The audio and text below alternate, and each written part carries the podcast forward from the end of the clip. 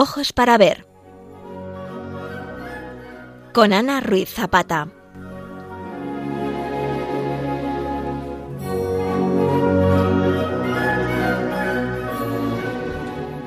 Queridos oyentes de Radio María, el pasado 12 de marzo hemos celebrado el 400 aniversario de la canonización de una de nuestras santas más universales, Santa Teresa de Jesús.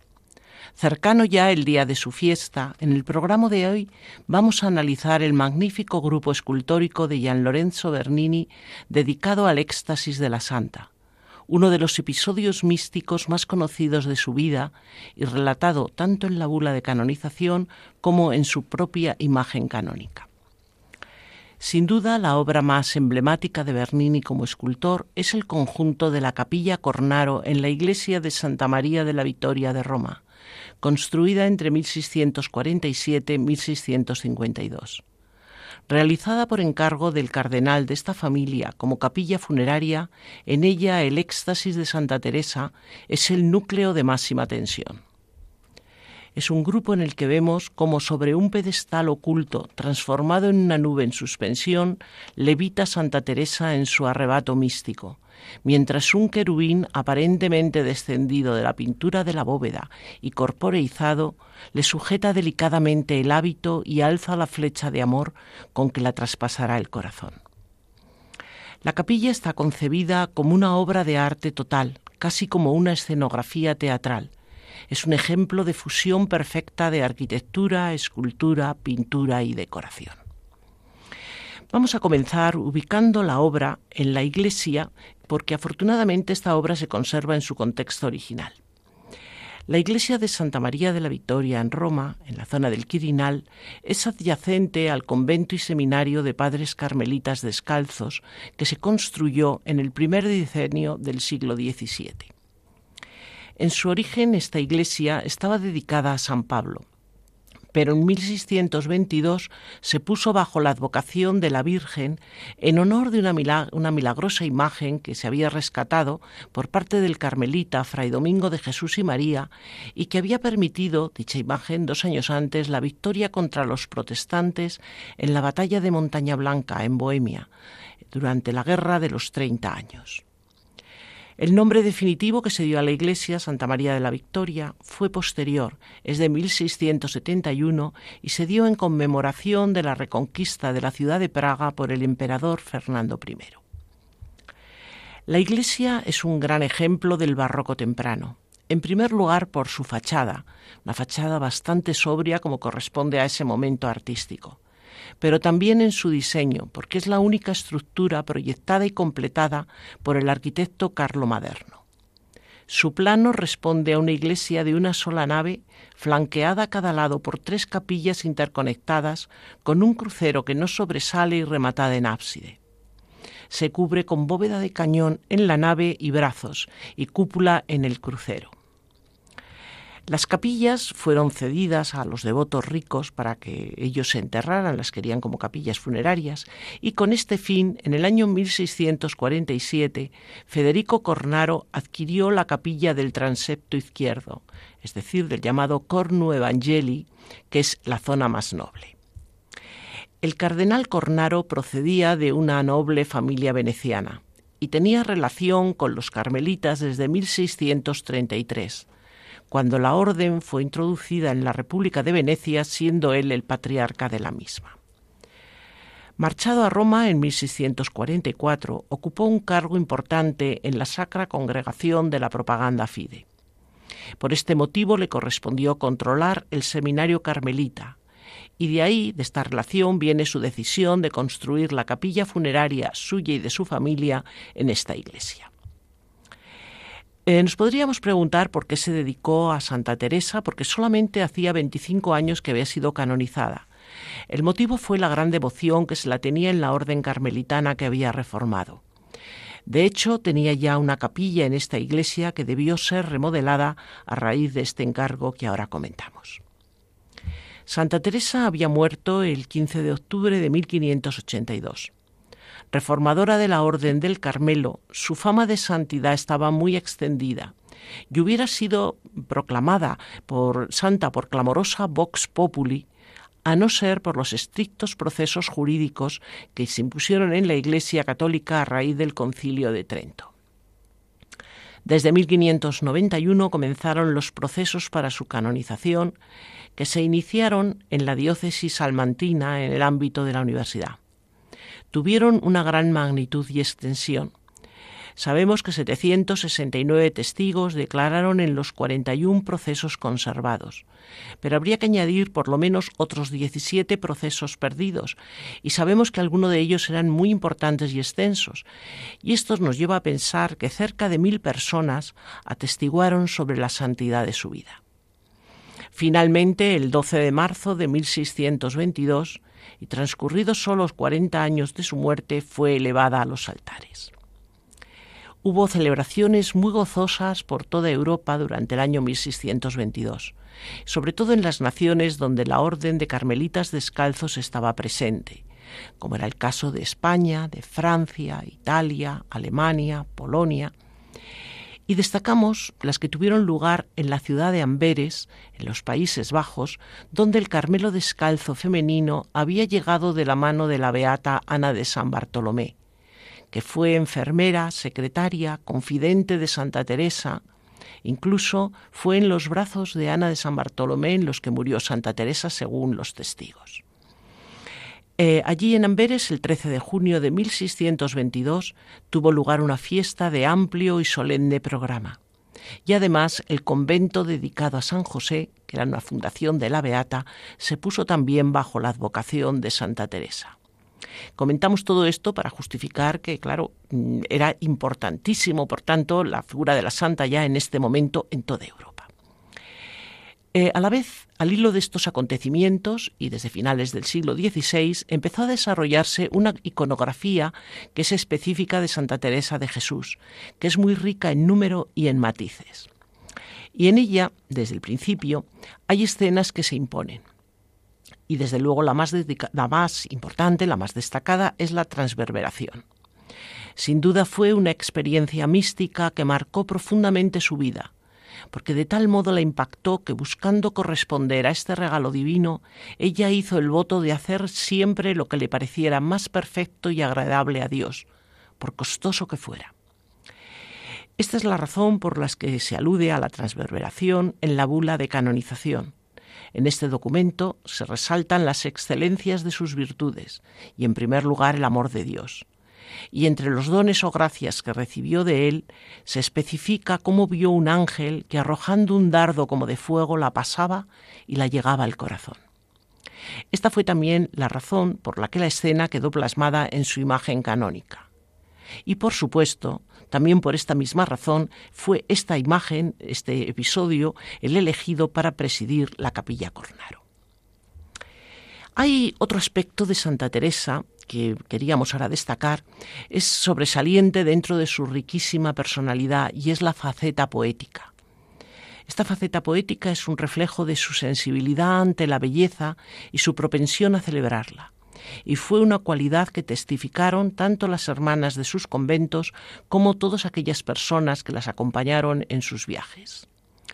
Santa Teresa no escribía poemas como ejercicio literario, sino por presión de sus vivencias, y volcaba en ellos sus sentimientos comunicándoles una sustancia muy personal que los convierte en otra vertiente de su magisterio, porque educan en la ciencia del amor desde el goce estético. Son siempre poemas festivos, o bien celebran la fiesta interior, este es el caso de los poemas místicos, o la fiesta del grupo, y ahí encontramos las coplas, los villancicos, las composiciones que hacía para las profesiones de sus hermanas o para las fiestas litúrgicas. Son eh, poemas sencillos y espontáneos, en la mejor línea de la lírica popular y en las formas del romance y de la copla, es decir, el verso llamado de arte menor, pero que ella empleaba con una gran soltura, con un gran conocimiento y con una temática que siempre va a transformar a lo divino. Esta experiencia mística concreta que inspira la obra que hoy comentamos fue recogida en una poesía titulada Ya toda me entregué y di, conocida por la glosa Es mi amado para mí y yo soy para mi amado, tomada del Cantar de los Cantares. Vamos a escuchar este poema de encendidos versos, desbordados de pasión mística y trascendente amor, recitado por Sonia Rivas Caballero. Va acompañada de una vihuela que interpreta una tonadilla de la época. Cuando el dulce cazador me tiró y dejó rendida en los brazos del amor, mi alma quedó caída y cobrando nueva vida, de tal manera he trocado que es mi amado para mí y yo soy para mi amado.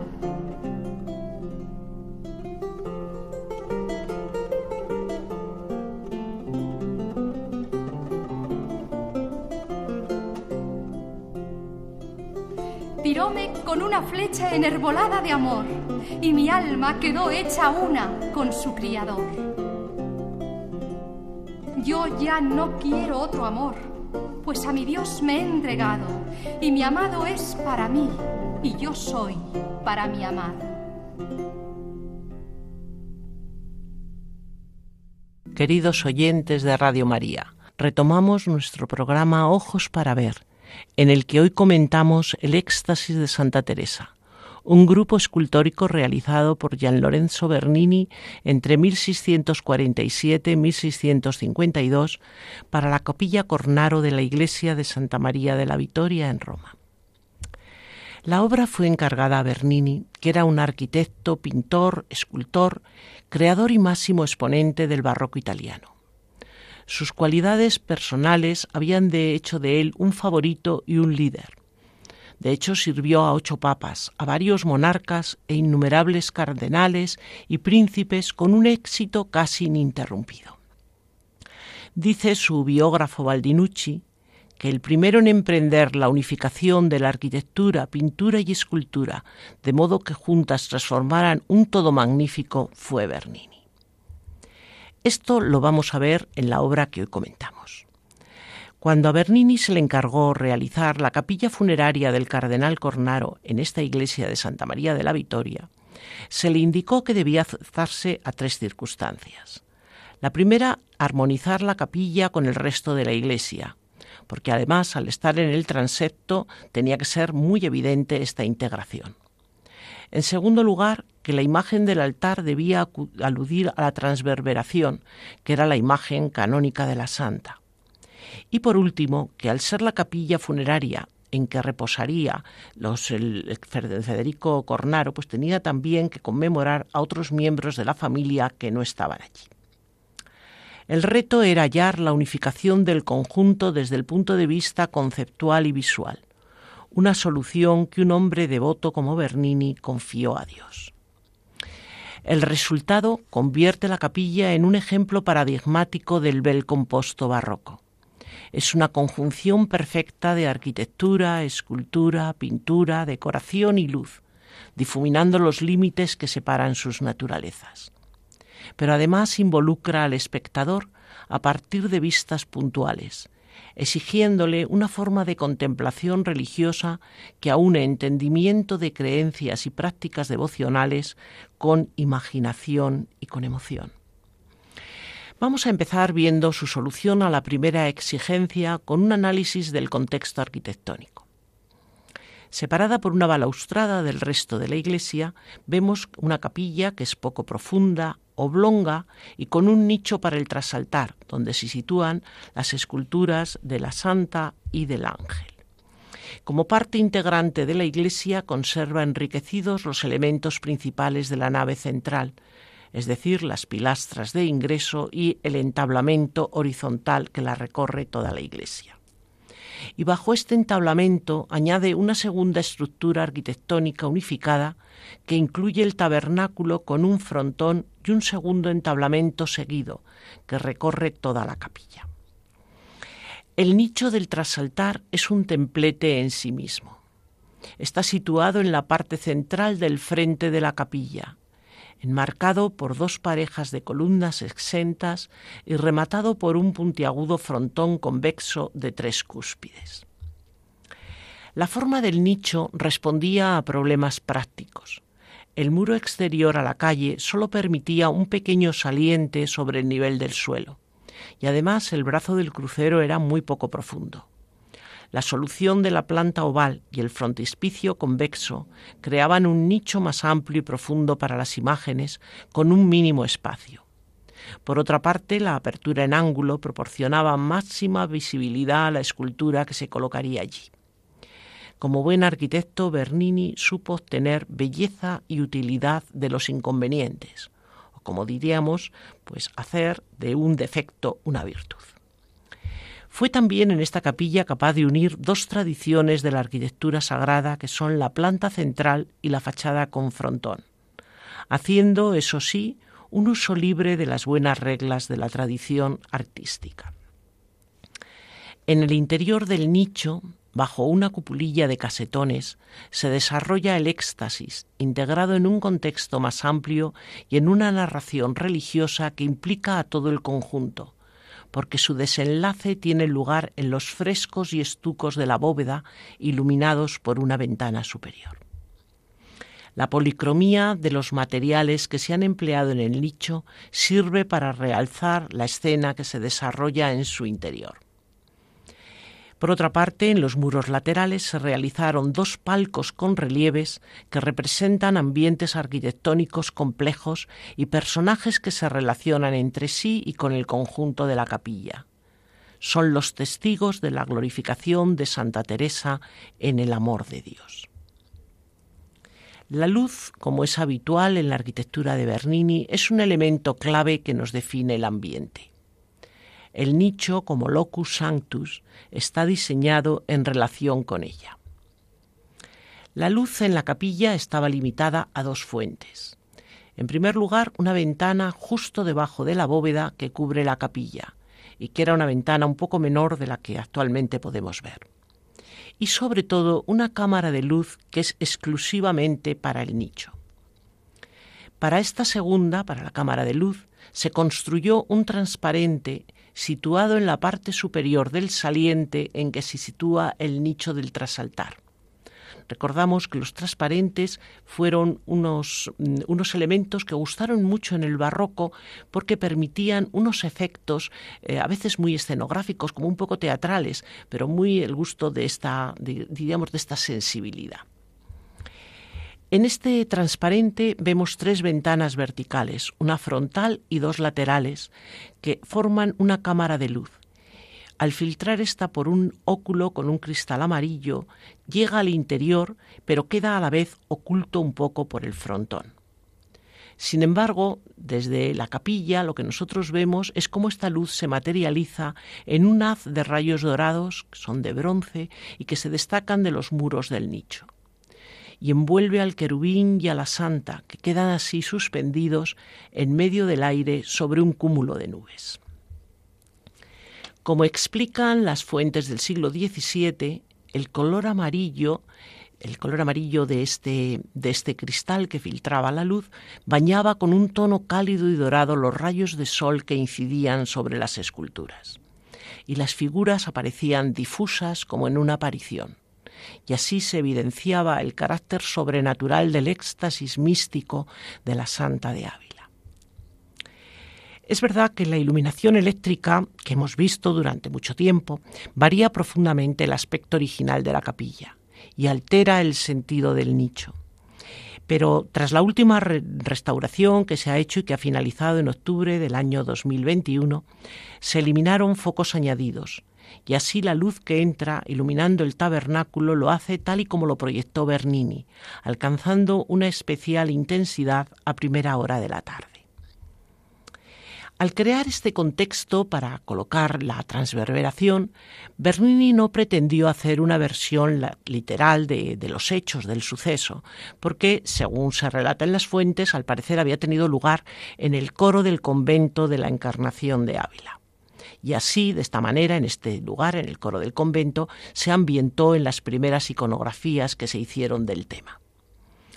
Bernini donde busca la inspiración es en la liturgia de celebración en honor de la Santa, cuyos signos, que fueron compuestos por el Papa Urbano VIII, aluden a la relación de la transverberación con la muerte y el traslado sagrado del templo del cielo. Sonia Rivas Caballero es una experta teresiana y musicóloga y nos ofrece ahora una transformación a lo divino del poema teresiano Ayes del Destierro. En este expresa el sentimiento de esta vida como una cárcel, un destierro del que se ansía una feliz liberación. Y como hacía Santa Teresa, que no sabía de música, lo que se ha hecho es adaptar al ritmo de una canción profana del siglo XVI, en este caso una pieza anónima del cancionero del palacio, a la que se ajusta métrica y musicalmente.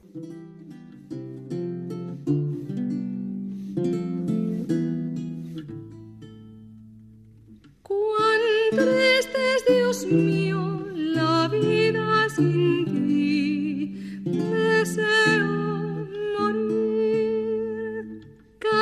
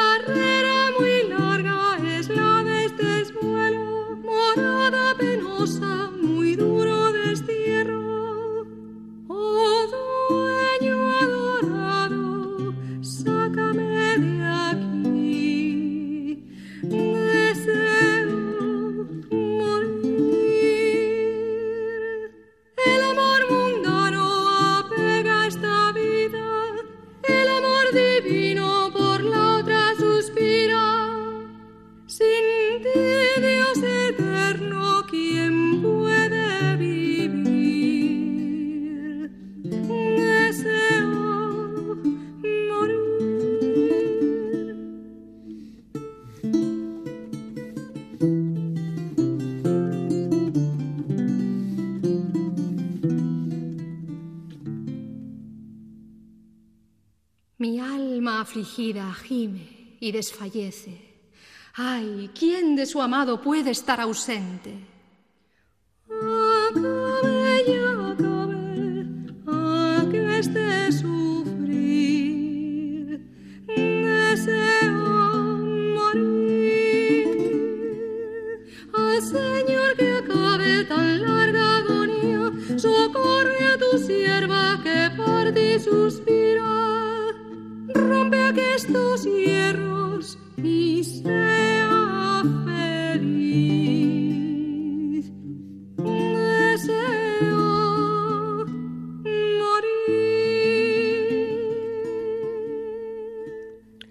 Queridos oyentes de Radio María, retomamos nuestro programa Ojos para Ver. Hoy estamos comentando el éxtasis de Santa Teresa, un grupo escultórico realizado por Gian Lorenzo Bernini entre 1647 y 1652 para la capilla Cornaro de la iglesia de Santa María de la Vitoria de Roma. Les acompaña Ana Ruiz Zapata. Vamos a centrarnos ahora en las esculturas del trasaltar con las que Bernini responde a la segunda exigencia del comitente. Representa en ellas el éxtasis de Santa Teresa y constituye el núcleo, como decíamos, de máxima tensión de la capilla. Es una obra que no puede extrapolarse del conjunto de esta, pero en sí misma es una de las más exquisitas esculturas de la historia del arte, por su insuperable interpretación del éxtasis como turbamento espiritual y sensual a un tiempo y por su alto virtuosismo técnico. Porque si en arquitectura Bernini era bueno, en escultura era sublime, y con él la piedra dejaba de ser piedra y se convertía en sentimiento y en movimiento. Se trata de un grupo escultórico con dos figuras de bulto redondo, realizadas en un solo bloque de mármol, de blanco mármol de Carrara, que tiene tres metros y medio de altura. Muestra la experiencia mística de la transverberación de Santa Teresa, cuando la flecha de un ángel cargada de amor divino le atravesó el corazón según su propio relato en el libro de la vida. La interpretación que hace Bernini no tiene precedentes iconográficos. Santa Teresa levita en su arrebato místico, apoyada en un pedestal oculto, transformado en nube. Vuelve el rostro hacia la luz real, materializada en los rayos dorados que caen como una lluvia de flechas simbólicas. La expresión del rostro desmayadamente pasiva indica que se ha abandonado a Dios. La actitud desvanecida, sin fuerza, parece aumentar su peso y acentúa la inquietud del espectador. La mano izquierda cae insensible, sus pies quedan suspendidos en el aire. y la única anatomía visible se reduce al rostro, las manos y los pies descalzos. El resto es una masa de pesados ropajes que aumentan su volumen desbordando los límites de la nube y caen en forma de cascada. Es un peso que parece ahogarla, arrastrarla hacia abajo, mientras intenta elevarse con los ojos semicerrados, en plena éxtasis, como si se resistiera a caer. El querubín, por su parte, sujeta delicadamente el hábito y alza la flecha de amor con la que la traspasará el corazón. Está realizada, como decíamos, esta obra en un mármol, un mármol de primera calidad, un gran bloque de mármol de Carrara, una de las más famosas canteras de este material. El exquisito tratamiento que hace Bernini del mármol, con las superficies pulimentadas y el interés por las texturas, consiguen que el mármol parezca carne y por otro lado da vida a las propias vestiduras. La obra se reduce a dos elementos, como decíamos, que se ofrecen además de perfil, con una vista preelegida. Pero no olvidemos que es una obra tridimensional. Admite, por tanto, ser mirada también desde interesantes visiones escorzadas. Y de este modo podemos apreciar mejor los volúmenes, sus delicadas superficies curvas, generalmente convexas, que están combinadas de modo magistral. El gran bloque de mármol es en realidad muy pesado. Decíamos que tiene tres metros y medio el, bloque y si sabemos que pesa aproximadamente el metro cúbico eh, unas dos toneladas y media, pues es muy pesado de verdad. Pero la sensación de masa, de peso que es propia de la escultura está aligerada por una aparente levedad. Cuando nosotros miramos al querubín vemos que se eleva al cielo radiante y con él a Santa Teresa, que prácticamente está suspendida en el aire, pues la sobrecogedora sensación que la inunda la transforma en un cuerpo sin peso, y ambos están flotando sobre una nube sin pulir que parece casi superflua. Bueno, en realidad es el ancla que eh, las, las une a la tierra, es un sólido pedestal de mármol que soporta todo este peso real. También el óculo de luz disimulado, al hacer palpables los haces de luz que descienden sobre el grupo y enmarcarlo, contribuye a que las imágenes parezcan ingrávidas y suspendidas en el aire. El grupo tiene una gran fuerza dinámica. Esta está sugerida primero por el ritmo sigmoidal de cada una de las figuras, subrayado por el movimiento de sus ropajes. En segundo lugar, por la tensión expresiva que tiene sobre todo el rostro de Santa Teresa. El esquema compositivo también juega un papel muy importante. La directriz principal de la composición es una diagonal que va desde la flecha, brazo izquierdo del ángel, subrayada por los breves pliegues de su túnica, al brazo izquierdo de la santa y culmina cayendo a plomo en su mano. Se entrecruza con una segunda diagonal que está sugerida por el cuerpo de la santa de la cabeza hasta su pie descalzo.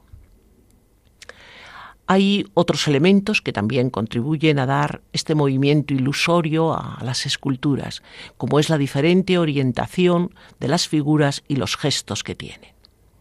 Parece moverse libremente abriendo el espacio en profundidad y admitiendo en este espacio al propio espectador.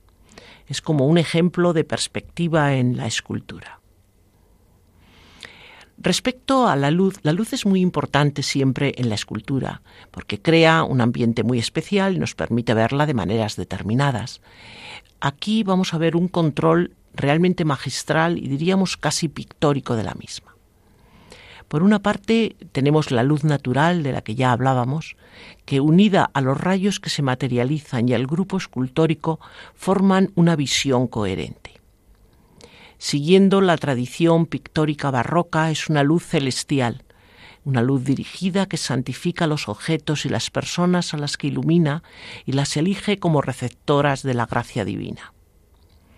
Hay una asimilación progresiva de la luz y de la forma, y así la primera, la luz, va adquiriendo sustancia, mientras que la segunda, la forma, parece perderla.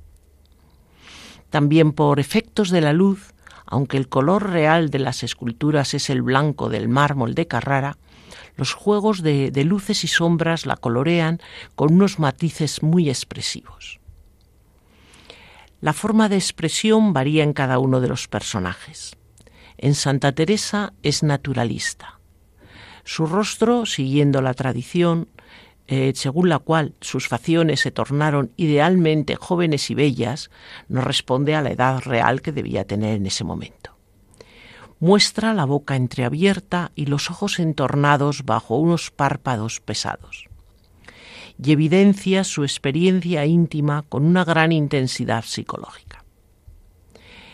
El punto focal de la escena es el pecho de Santa Teresa, pero este huye de la visión frontal digo que la escultura está pensada para ser vista fundamentalmente de perfil. Por su parte, la expresión del querubín está idealizada. Refleja bienestar, dulzura, pureza y se ilumina con una sonrisa radiante. Es la iluminación divina y la conciencia de lo que está ocurriendo. En él encontramos una especie de unión entre la inocencia infantil y la sofisticación psicológica porque el querubín comprende el significado de su acción y remite a la alegría de las jerarquías celestes explicada por Dionisio en la Aeropagita y que influyó mucho en la escuela de misticismo teresiano. Dice ésta que los ángeles se alegraron porque conocen la salvación de aquellos que se vuelven a Dios y la bendita felicidad de aquellos a quien la iluminación de Dios ha visitado. Hay también una variación en los gestos. Santa Teresa, recostada hacia atrás, no es participante activa, sino que sufre la experiencia de una manera pasiva. Y en cambio el querubín se mueve milagrosamente elevado en el aire y entrecruzado con la figura de Santa Teresa. Él sí está haciendo algo.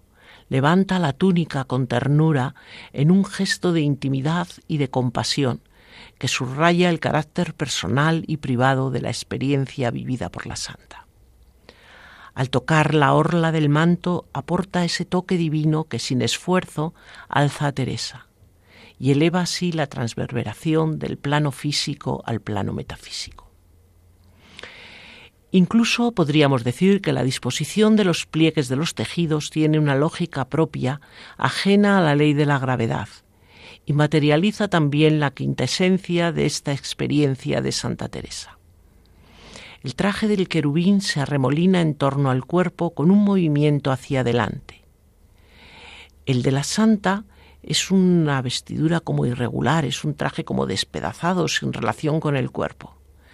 Los pliegues que tiene se animan con una descarga de energía que fluye desde el traje del querubín. Así, la metáfora abrasada de amor se materializa en su aspecto flameante. Gracias a un conocimiento exhaustivo de las posibilidades expresivas de los materiales y a un dominio insólito de los procedimientos, Bernini funde la tensión espiritual y la carga emotiva y sensual que son los componentes básicos de la religiosidad barroca en un clímax lleno de espectacularidad y de pasión y todo ello puesto al servicio de los contenidos de esta experiencia interior, involuntaria, humana, pero sobrenatural. Por un lado, los contenidos vemos la muerte de Santa Teresa, porque lo representado no es un episodio de devoción que ilustre la virtud y su recompensa, sino que es la pura manifestación del amor de Dios. Se establece, por tanto, una asociación entre el éxtasis y la muerte, el dolor del amor espiritual era en la tradición mística como una herida de amor, una herida mortal. Y así lo relató la propia santa cuando hablaba de esta experiencia. Me dejaba toda abrasada en amor grande de Dios. De hecho, en la liturgia de celebración en honor de Santa Teresa hay una relación entre la transverberación, la muerte y el traslado al sagrado templo del cielo. En segundo lugar, el segundo contenido es el martirio místico. Santa Teresa era también una santa mártir porque había experimentado una muerte por la fe, si bien no en el sentido físico, sino en el espiritual. Aquel martirio que buscó en su escapada infantil es conseguido ahora en la agonía suprema de la unión con Dios. Bernini alude a este tema cuando incluye la palma de martirio en el intrados de la ventana alta y ambos conceptos, además muerte y martirio espiritual, aparecen unidos en la bula de canonización. En tercer lugar, y dentro también de estos contenidos del grupo escultórico está el matrimonio místico, porque la herida de amor que produce el querubín representa la consumación del matrimonio espiritual, una metáfora esencial en la unión mística.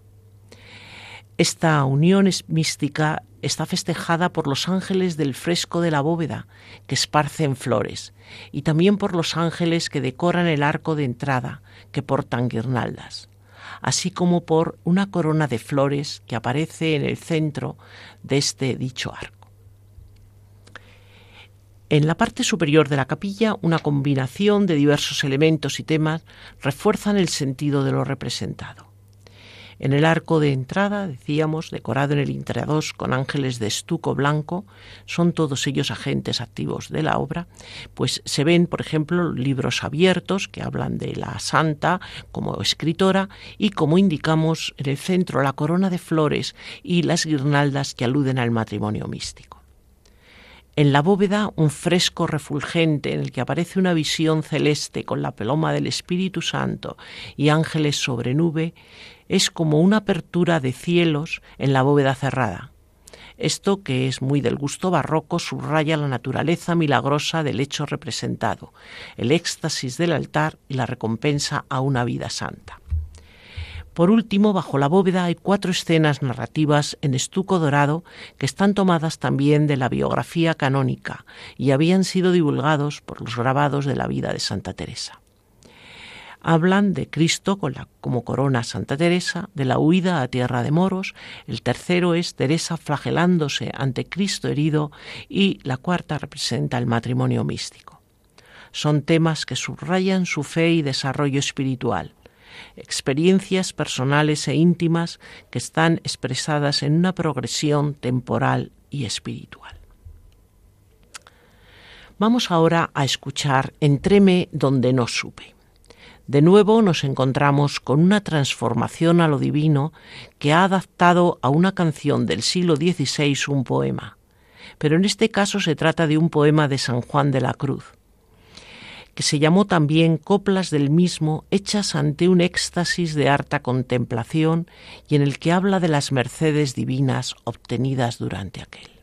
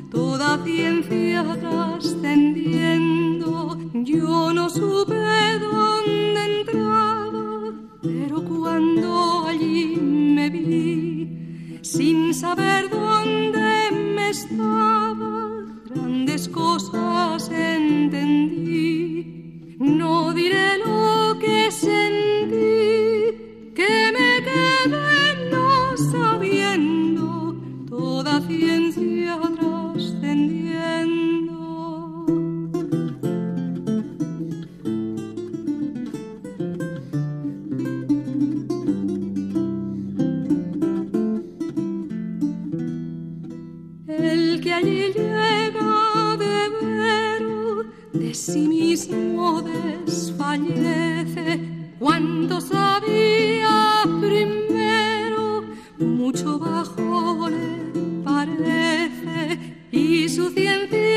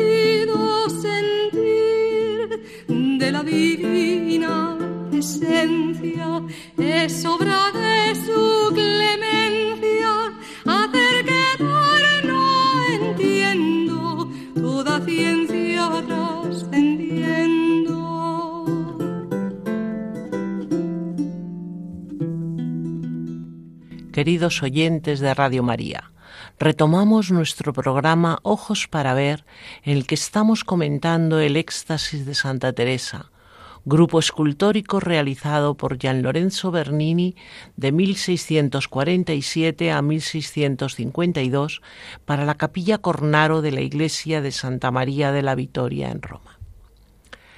Recordamos que la última condición puesta al artista era que como capilla funeraria de Federico Cornaro no sólo debía incluir la tumba del cardenal, sino también conmemorar a los miembros de la familia que no reposaban allí, y por supuesto conservando el sentido totalizador del conjunto. Cuando pasamos a la conmemoración de la familia Cornaro, vemos en ella una mezcla de piedad y de orgullo gentilicio no por la por tanto por la tumba, por el sepulcro de Federico Cornaro, que se encuentra al pie del altar y que es una sencilla losa que está incluida en un pavimento, un pavimento magnífico, ornado con un intarsio espectacular de mármoles polícromos. Flanqueando esta losa hay dos medallones circulares. No se ven demasiado cuando uno visita la capilla, pero merece la pena fijarse en ellos. En ellos se han representado sendos esqueletos que emergen de la oscuridad y se alzan en plegaria para entrar en las luces celestiales. Son diferentes entre sí. El de la izquierda une devotamente las manos y el de la derecha implora con los brazos en alto. Es interesante porque muchas veces cuando se representan esqueletos, el sentido, digamos, es como muy pesimista, muy... no aquí. Aquí decimos que es como un, un salir de la oscuridad para ir hacia arriba porque pavimento y bóveda son unas imágenes, diríamos, especulares, y van a definir el encuentro entre el infierno y el paraíso que se desarrolla en el espacio intermedio.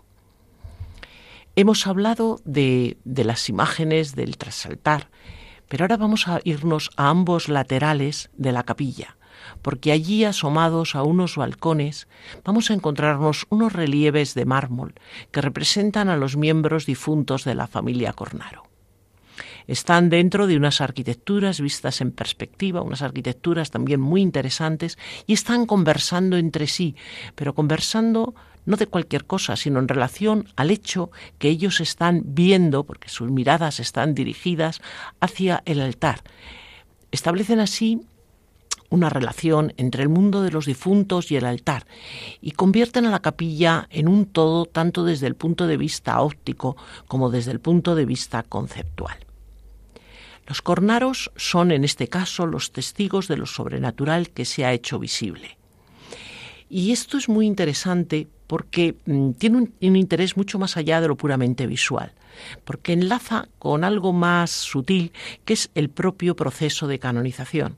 Cuando hablábamos de él decíamos la importancia que tuvo a raíz de la reforma que hizo Urbano VIII, la importancia que se dio a los testimonios visuales eh, que iban a hablar de, la, de las virtudes ¿no? de, del santo del propuesto.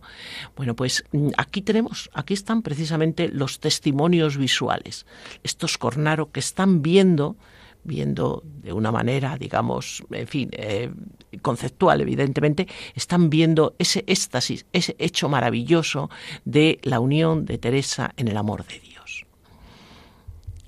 La escultura de Bernini aparece, hemos dicho ya, como una visión sobre el altar. Y lo que es interesante, y viendo, eh, digamos, estos laterales de la capilla, nos damos bien cuenta de ellos, que forman parte de un espectáculo total, un espectáculo muy del gusto del barroco y que forman como si fuera casi un cuadro teatral fijo. Si nos fijamos, el convexo edículo arquitectónico sobre el altar serían un poco como las bambalinas de embocadura de un escenario y el grupo escultórico del éxtasis de Santa Teresa son los actores que están suspendidos sobre el cúmulo de nubes, que serían algo así como la tramoya y entre focos de luz. El fresco del paraíso, que desde la bóveda invade la estructura arquitectónica, sería algo así como el decorado escenográfico. Y los miembros de la familia Cornaro, asomados a unos balcones laterales, serían como los balcos, los palcos proscenios del teatro, son los espectadores. Pero los espectadores, y en este, este grupo, también nos tenemos que incluir nosotros mismos. También nosotros asistimos a eh, este happening existencial que está ocurriendo aquí y ahora. Es algo precioso y que además mm, está perfectamente resumido en un cartucho que sujetan dos ángeles en la entrada de la capilla.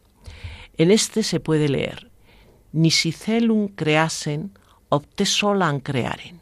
Es decir, si no hubiera creado el cielo, por ti sola lo creara. Es una delicada dedicatoria, que es testimonio del amor de Dios, primero por Teresa, porque estas fueron palabras que ella escuchó en una visión, pero también de este amor de Dios por todas sus criaturas, a las que nos ofrece, como a Teresa, esta recompensa de la vida eterna. Eh, vamos a pasar ahora a escuchar un poema muy conocido de Santa Teresa. Es un, es un, breve y popular poema que escribió la santa en la que refleja su conversación entre la Teresa física y la espiritual, esa otra Teresa que hay dentro de ella.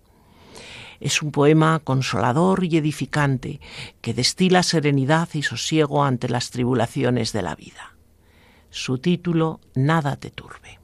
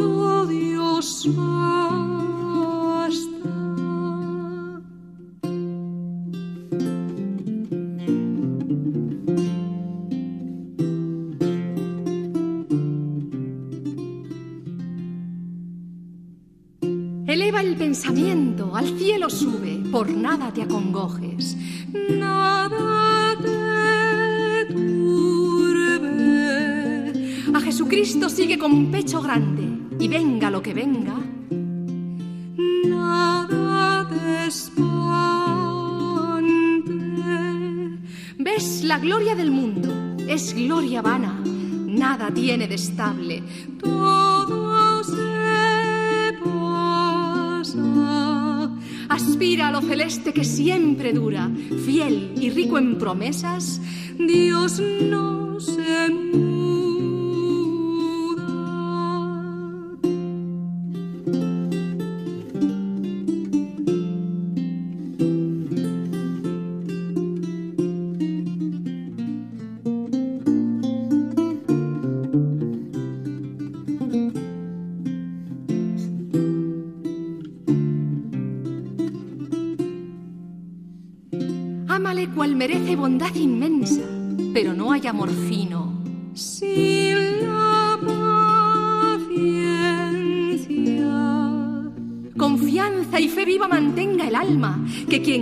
y espera, todo lo alcanza.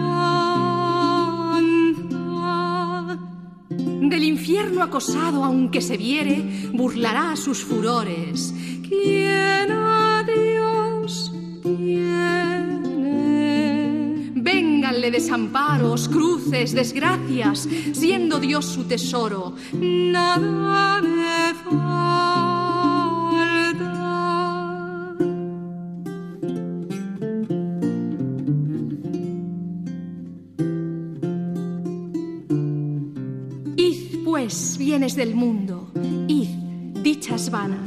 aunque todo lo pierda, solo Dios basta.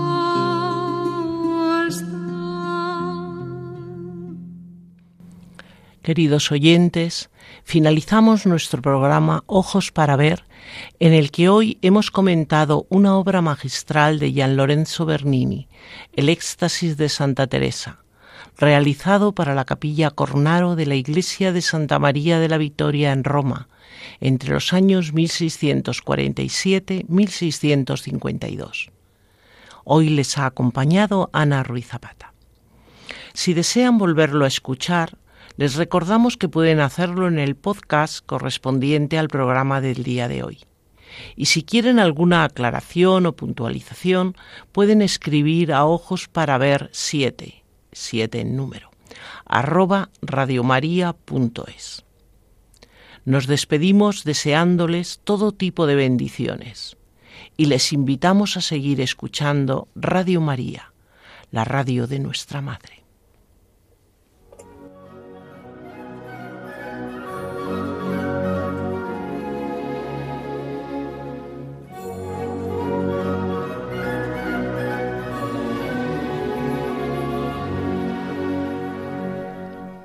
Ojos para ver con Ana Ruiz Zapata.